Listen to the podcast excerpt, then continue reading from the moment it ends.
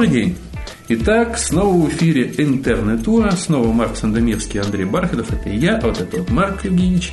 И сегодня будем говорить о чем-то очень умном, полезном, потому что у всех есть дети, дети зачем-то растут, ходят в школу и так далее, и так далее. Итак, о чем мы сегодня? О том, что происходит с детьми после того, как они заканчивают школу. Боже упаси. И э, по привычке чаще родительской, чем своей. Может быть, и то, и другое. Ползут в вузы. Совершенно верно. Продолжают учиться. Ужас, страшное дело. Я стер до дыр язык в разных местах разговариваю на эти темы. Но я лучше сперва послушаю, а потом, может быть, присоединюсь. А, я думаю, что полку стирающих язык а, прибыло не только благодаря нашему скромному участию, а людей, озабоченных проблемами высшего образования в сегодняшней России, много. И их заботы и опасения не случайны, не напрасны. И недавно свои мысли по этому поводу высказал никто иной, как а, уважаемый Виктор Садовничий, ректор МГУ, а, сказав о том, что в России слишком много высших учебных заведений, а, вместе с филиалами их насчитали официально 3,5 тысячи штук, и что количество вузов в стране, несомненно, надо бы сокращать. Как говорят в наших интернетах, ППКС. Надо также сказать, что не только количество вузов, видимо, в ближайшие годы подлежит сокращению, сказать, не только та форма высшего образования, но и содержание, которое эту форму заполняет, я имею в виду не учебные программы, а самих студентов.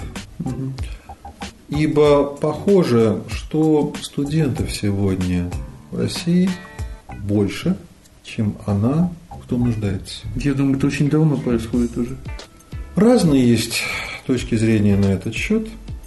И, может быть, когда вузовская система справлялась с тем, чтобы пропускать через себя большую массу молодых людей и девушек, и на выходе обеспечивать некоторый результат, именуемый высшим образованием. Не согласен тоже с этим. Ну, спорно, конечно, нужно ли было народному хозяйству такое количество дипломированных специалистов, в то время как у станка э, никто стоять не хотел, да и на тракторе пахать никто не стремился. Когда и наоборот, инженеры, закончившие, скажем так, высшее учебное заведение, шли как раз к станку, потому что 140 рублей явно меньше, чем 500. Конечно же, да.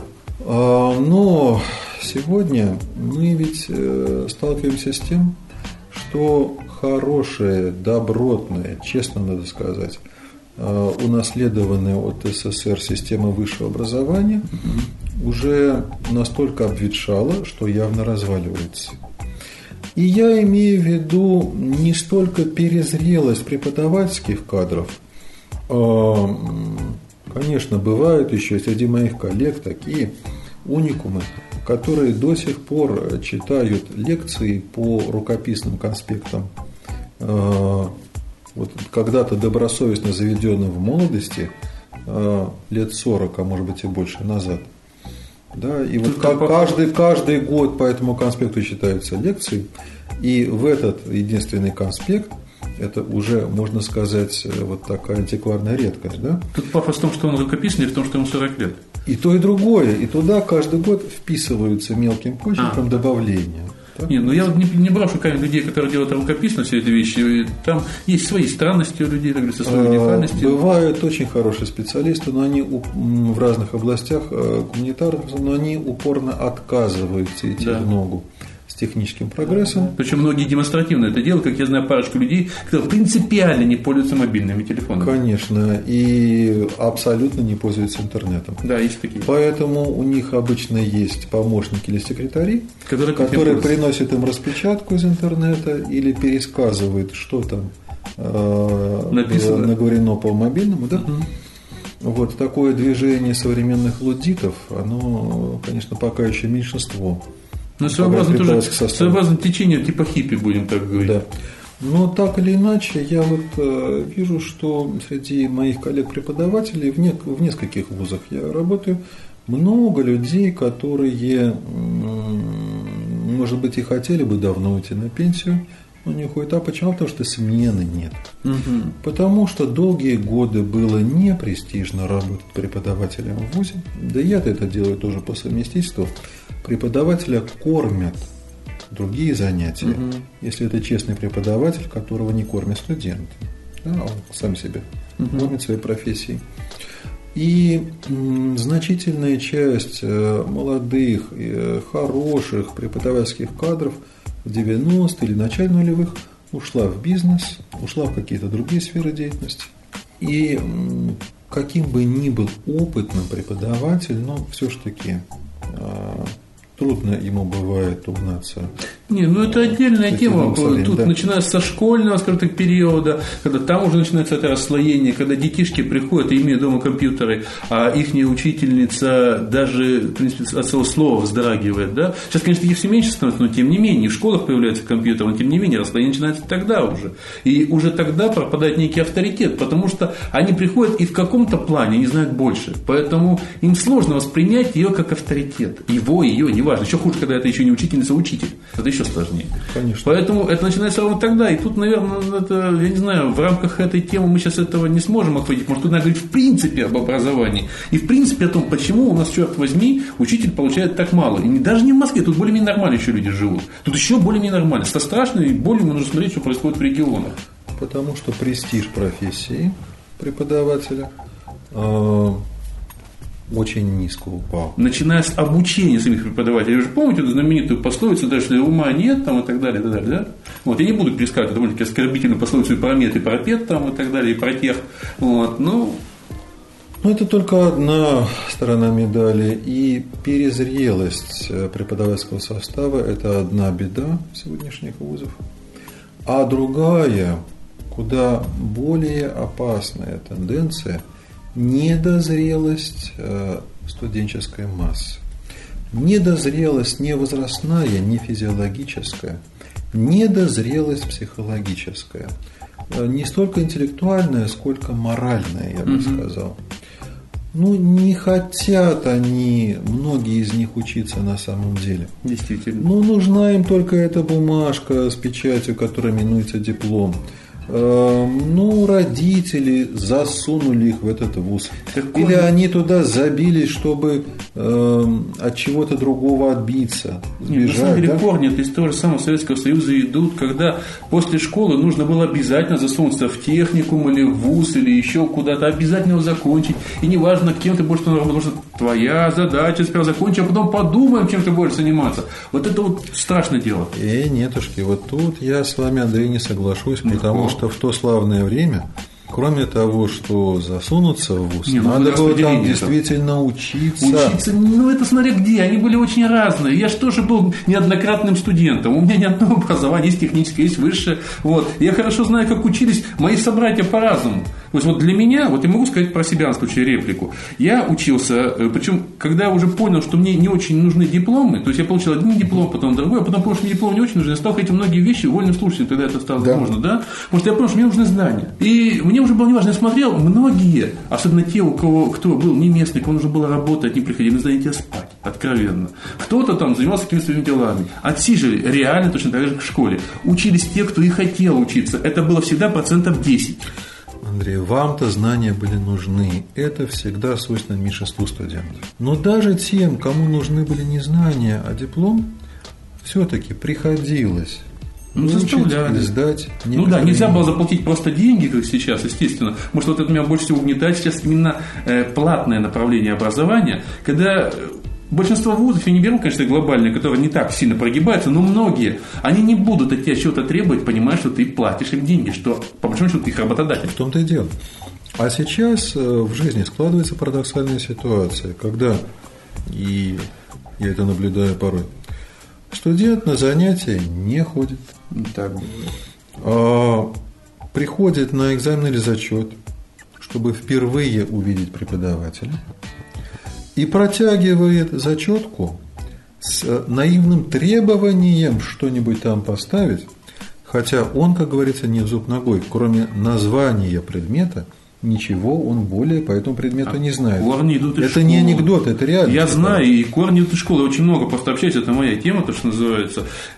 Очень много школ, я не могу говорить за все, все не знаю, но очень много школ, с кем доводилось общаться и с учениками, и с учителями, там по большому счету ничему не учат. Я просто с ужасом понимаю, я сам закончил, как говорится, очень среднюю советскую школу, но что сейчас выходят дети, которые, не знаю, там, welcome прочитать не могут там, на английском языке, не понимая вообще там, как, как там, из географии вот мы все время смеялись над американцами, какие они тупые, как они не понимают, где там что находится. Они не знают, что СССР не рядом с Кубой. Так мы имеем сейчас точно такие же э, образования в нашей школе, в большинстве своем.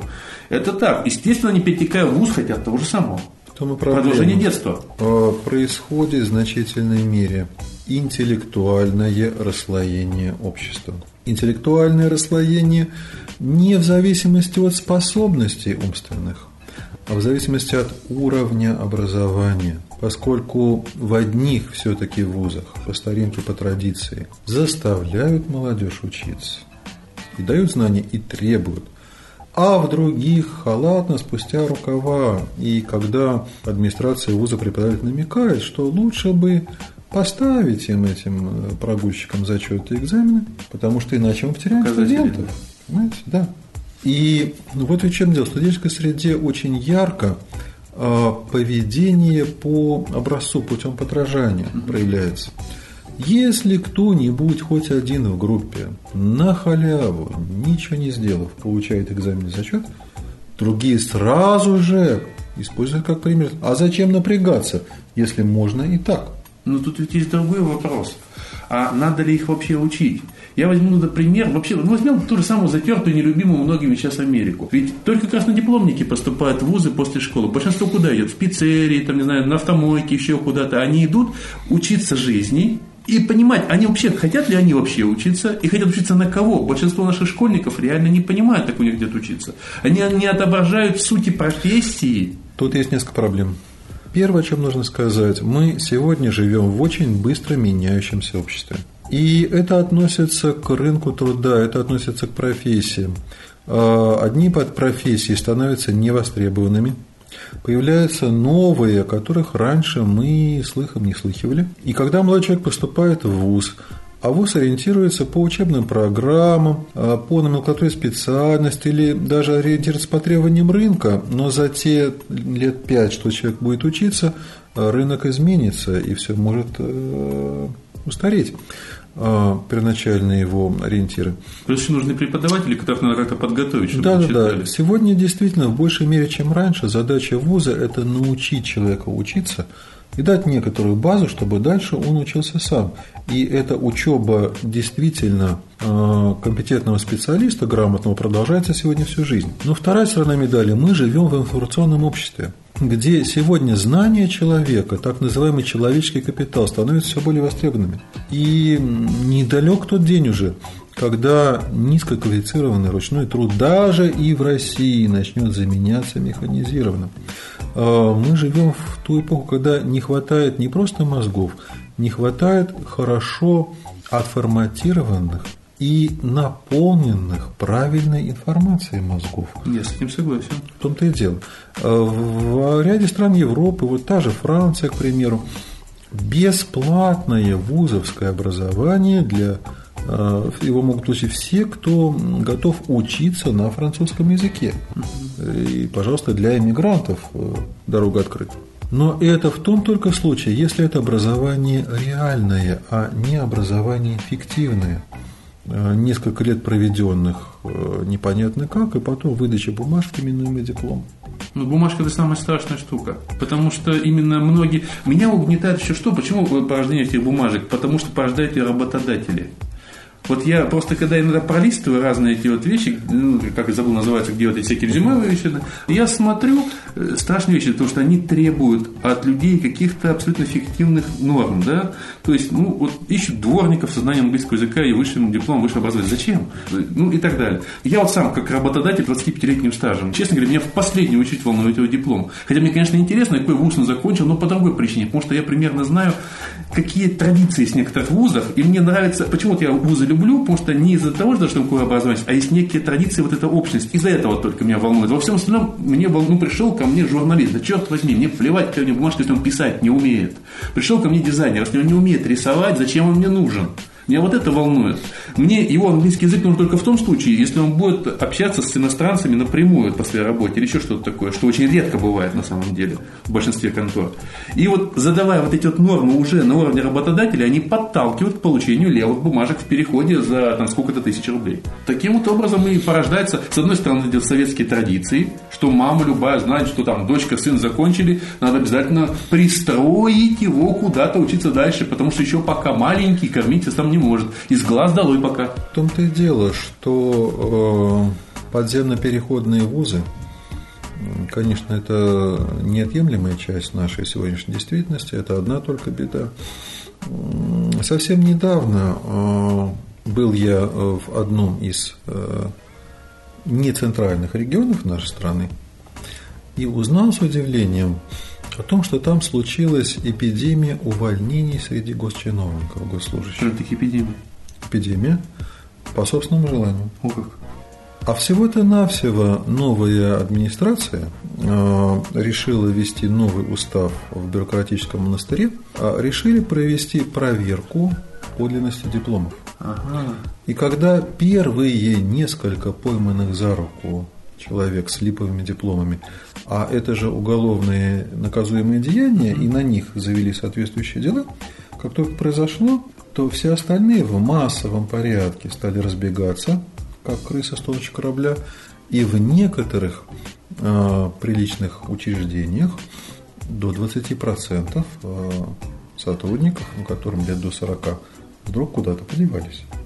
Но это все из-за той самой любви российской к всевозможным бумажкам. Кстати, вот я хотел бы привести пример, наверное, уже у всех э, говорится, вызывающие изжогу, после постоянно приводят. У нас есть два человека, которые являются одними из самых богатых, точнее, уже один остался, из, двух, из самых богатых людей на планете, и которые никогда в жизни не учились в этом плане. Да? Это Стив Джобс и Билл Гейтс. Да, и Билл Гейтс. Вот у нас два человека, которые не учились высшему. То есть один начинал учиться, потом бросил, второй тоже начал учиться и тоже бросил, потому что не занялись реальным делом. Это люди не долдоны, это не просто они нашли где-то клад Никто им не откажет в уме, и все видели, как выступают и тот, и другой, как они говорят, что они думают и какие вещи они делают. Можно спорить о каких-то моральных, этических, можно спорить об их жизни, о чем угодно, но дураками их не назовешь. И очень посмотрел на того, кто повернулся бы язык назвать их необразованными. Более того, Билл Гейтсу выдали диплом сейчас даже, хотя он никогда там ничего вот он фиктивный диплом, пожалуйста, но это маленькая другая фикция. Это как ну, почетно. Да, почетно. Я почему и говорю, что вся беда заключается в том, что я очень много знаю людей не бедных, не глупых, которые даже позиционируют, что никогда не учились там в каких-то высших учебных заведениях. Не как Шариков, я университеты не кончал, а именно они признают, что да, я, я сам сожалею об этом, да, вот, вспомнил знаменитую речь тоже Джобса. Но вот так вот сложилось, и они как раз призывают учиться других при этом. То есть потому что маленечко другие критерии оценки э, человеческих качеств. Не важно, какой костюм ты напялил, какой галстук на тебя, да? Не важно, как говорится, сколько ты дипломов положил, а важно, что ты можешь выложить на стол, приходя к инвестору, приходя к партнерам, приходя, что ты выкладываешь за идею. И даже если не выкладываешь на стол, а что ты имеешь в своей голове? Ну да, за плечами в голове и так далее. Конечно.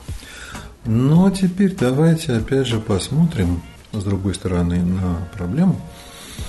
А вот чем чревато наличие в стране большого количества людей с верхним образованием, если они оказываются недостаточно востребованными как специалисты. Они просто занимаются чем-то другим. Кто-то грузчиком работает, кто-то может в бизнесе кем-то, кто-то еще чем-то. Занимается чем-то. Проблема грузчика и дворника с высшим образованием сегодня трансформируется в реальную проблему общества. К этим размышлениям меня подтолкнуло высказывание известного профессора Капицы о том, что, по его разумению, главная причина нынешних арабских революций, арабской весны, это избыток в этих странах со слаборазвитой экономикой избыток высокообразованной, молодой части населения. Эти люди, которые понимают, как могло бы быть, и которые видят несоответствие идеалов и действительности приземленной, и которые к тому же не заняты, не востребованы, им нечего терять, и они готовы, если не на все, то на много, вот они и идут. Масса свободного времени да, и, и неукрепленных мыслей. Да, и формируется такая цепочка. Facebook – площадь баррикады. Но с этой точки зрения ведь оказывается, что высокий уровень образования в стране на фоне низкого уровня жизни создает потенциально взрывоопасную, потенциально революционную ситуацию. Ладно бы в развитых цивилизованных странах, в Европе где-нибудь, в какой-нибудь Скандинавии особенно, или Германии высокий процент людей с высшим образованием, там благополучная экономическая ситуация, и абсолютное большинство этих специалистов востребованы, если даже не востребованы, то их социальное пособие достойное для того, чтобы прожить. А в сегодняшней России, где экономика нестабильная, и масса перекосов и диспропорций, и люди, казалось бы, с прогрессивным современным образованием оказываются как специалисты невостребованными, к чему же мы тогда идем? И реальное исследование, с которым я недавно познакомился, автор этой публикации господин Наганов в «Новой газете», реальное исследование, массовые опросы – проведенные среди участников событий на Болотной площади и проспекте Сахарова, показали, что участники этих протестных действий, они не отличались по своему экономическому положению от такого среднего среза по нашей стране. Ни богаче, ни беднее. Единственное отличие, вот в чем они не такие, как все, среди них количество людей с высшим образованием было намного выше, чем средние показатели для российского населения. Ну, то есть, э, то, что называется опять дурная голова покоя, ногам покоя не дает. Мысли шевелятся и толкают людей к действию. Смотря с чьей с э, точки зрения она дурная. Я, не, я же просто да, народную мудрость. В кавычках дурная. Да. Э, и это известная истина.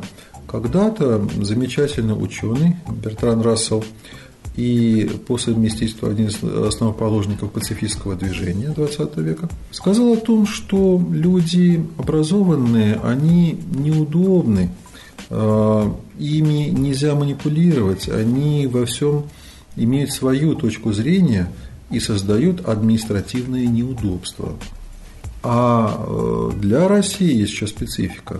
Задумайтесь, пожалуйста несколько веков назад а, императрица Екатерина II очень простую, яркую, смачную и почти гениальную мысль высказала о том, что в России, где проще управлять дураками и пьяными, ну, это да, это гениальная мысль, с тех пор она многими очень хорошо используется, да, да, да. То есть, естественно, потому что, э, ну, как сказать, у дурака, у него маленько другие запросы, у него понятные интересы и прогнозируемые интересы, а умный человек, он все время лезет куда не надо, он все время что-то задумывается, какие-то вопросы задает странные. Естественно, он неудобен. И тогда возникает две темы для размышлений. А, размышлений, я думаю, совместных с нашими слушателями, которым я хотел бы пригласить. Во-первых, что же на самом деле кроется за объявляемыми а, планами сокращения числа вузов и студентов в России? Является ли это действительно необходимостью для общества или это такая скрытая манипуляция Диверсия. в целях политической стабилизации? Да? Диверсия буквально. И второй вопрос, ибо надо вспомнить, что хотя наш подкаст предназначен для людей образованных и культурных, но еще и заинтересованных интернетом и влиянием интернета на общество – я лично думаю, что выходом из противоречивой ситуации с высшим образованием в современном обществе является как раз а, все большее развитие интернет-образования, да. все большее развитие дистанционного интерактивного дополнительного образования, И пусть даже первоначальное базовое образование будет не закончено высшим, главную роль в профессиональной карьере, продвижении и росте специалиста, умение думать, думать и умение применять знания на практике будет играть непрерывное дополнительное образование на протяжении всей активной трудовой жизни, главным образом почерпнутое из интернета. Вот об этом я хочу попросить наших слушателей подумать и к нашей дискуссии приобщиться. И, конечно же, прислать нам обратную связь, прислать нам ваши вопросы. Да, и, собственно говоря, может, какие-то идеи и мысли по всему крику, который вы здесь высказали. Ну, кричал основном я, Марк Евгеньевич, как всегда, спокойно, вразумительно, психотерапевтично, а я, как всегда, эмоционально, по-журналистски, громко, как сказать, площадно, трибунно. Какие-то мысли, какие-то идеи, может быть, я не знаю, там какие-то соображения по поводу образования вообще. Лично мне это было бы очень интересно. Всего доброго. Всего доброго. Подкаст Интернатура. Интернатура. Интернатура. Интернатура. Вы слушали подкаст Интернатура.